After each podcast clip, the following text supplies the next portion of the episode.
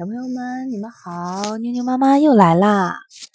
今天我要给大家讲的故事的名字叫做《细菌王国入侵地球之没脑子的头发细胞》。让我们来看一看这个书里边讲的是什么吧。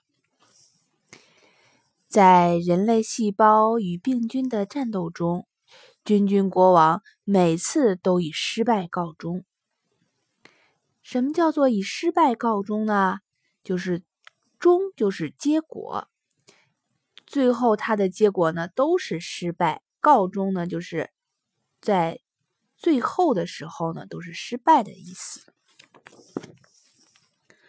可是细心的白细胞团长仍然发现。每次君君国王的军队快要战败时，总会又有一批细菌加入战斗，这样就白白牺牲掉了更多的兄弟。能够如此迅速的抵达战斗最前线，这批军队肯定潜伏在人类细胞们的周围。那他们是从何而来呢？白细胞团长决定。派出消息最灵通的红细胞秘密小分队，去调查君君国王潜伏军队的藏身之所。什么是藏身之所呢？就是所呢，就代表地方，藏身的地方。果然，红细胞秘密小分队很快就找找到了细菌潜伏军队的藏身之所。潜伏呢，就是藏起来；潜呢，就是。呃，隐藏的意思，伏呢就是还趴到一个地方隐藏，就是藏起来的意思。原来君君国王许诺给头发细胞们一个不错的官位，许诺呢就是答应。于是没有脑子的头发细胞便收留了君君国王的军队，同时红细胞秘密小分队还发现头发细胞的世界。并不简单。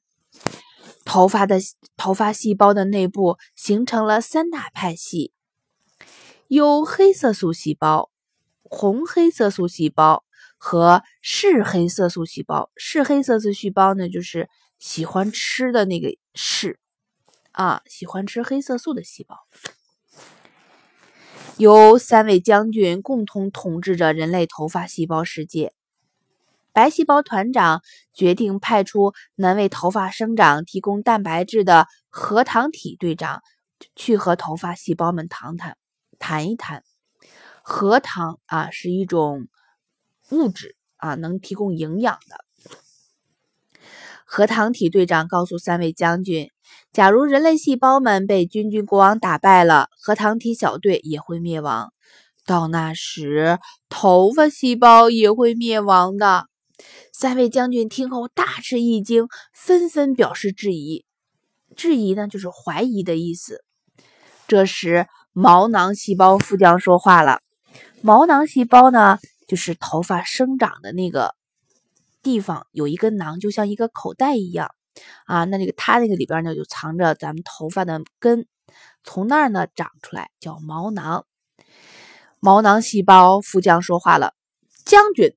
我们的确非常依赖蛋白质，核糖体队长说的没有错。头发主要是由蛋白质组成的，人类正是通过搬运蛋白质来让头发不断的生长的。三位将军一听愣住了，原来协助细菌们躲藏的就是危害我们自身的，原来协助细菌们躲藏就是危害我们自身的安全呀！协助就是帮助。于是，他们纷纷表示愿意与白细胞团长合作。由三位将军各镇守一方，防止君君国王的军队向细胞们发动全面进攻。